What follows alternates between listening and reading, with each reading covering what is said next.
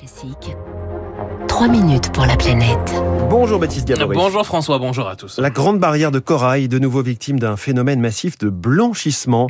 Les autorités australiennes l'ont annoncé en fin de semaine dernière. De multiples récifs sont touchés et c'est encore une fois la température de l'eau qui est en cause. Ah oui, le plus grand récif corallien du monde, 2300 km de long, a souffert ces dernières semaines de températures océaniques euh, supérieures à la moyenne, trop élevées pour les coraux, un stress thermique à l'origine de ce phénomène de blanchissement. Pascal Joanneau est océanographe spécialiste des récifs coralliens. Le corail est un animal qui vit en association avec des petites algues et quand il y a un stress, en l'occurrence ici certainement une augmentation de la température de l'eau, eh bien il y a une espèce de divorce entre l'algue et le corail qui ne se supporte pas parce que les conditions de l'environnement ne, le permettent plus. Alors que c'est l'algue qui produit 80 à 90% de l'énergie du corail, c'est elle qui lui donne ces fameuses couleurs vives et donc sans son algue, le corail se retrouve translucide. Alors blanchissement ne veut pas dire systématiquement mort du corail, il peut se reconnecter à son algue si les conditions s'améliorent. Si la température de l'eau ne reste pas trop importante pendant un mois ou deux, à ce moment-là, le corail peut essayer de récupérer. Mais en l'occurrence, si c'est brutal et long, eh bien le corail va, blanchir et ensuite mourir. C'est pas irréversible. On le saura dans le mois ou le mois et demi qui vient un mois, peut-être moins. L'autorité en charge de la grande barrière de corail estime ainsi que les conditions météorologiques des deux prochaines semaines seront cruciales. Certains événements de blanchissement peuvent entraîner une mortalité de 40 à 50% des coraux dans les zones touchées. Et le problème, c'est que ces phénomènes sont de plus en plus fréquents.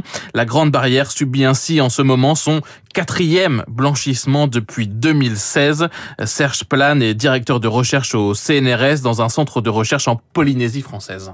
Jusqu'à présent, et je dirais dans les fins des années 90, on a eu quelques vagues comme ça de, blanchissement, mais entre les vagues, il y avait un laps de temps qui était important, il y avait 5 à 10 ans. Et donc, ces 5 à 10 ans permettaient d'avoir le temps au récif corallien de récupérer, de recoloniser. Là, aujourd'hui, ces vagues de chaleur sont un peu trop récurrentes. Elles sont tous les deux ans, parfois tous les ans. Et donc là, le, le récif entre ces deux vagues n'a pas le de récupérer. Et donc, on a petit à petit, un peu comme un escalier, on descend et puis on n'a pas le temps de remonter, qu'on continue à descendre. Donc, on est dans une dégradation importante. Des vagues de chaleur océanique trop fréquentes. Résultat, Aujourd'hui, on sait qu'à l'échelle du monde, on a perdu à peu près 14% des récifs coralliens. Et ça va continuer parce qu'aujourd'hui, la redondance est trop importante. 14% des coraux dans le monde sont morts et ce seulement depuis 2008. Le mois dernier, des chercheurs ont publié une étude dans laquelle ils estiment que 99% des coraux seront détruits avec un réchauffement de 1,5 degré. La grande barrière de corail australienne est-elle condamnée à court ou moyen terme? Ce n'est pas aussi simple selon Serge Plan.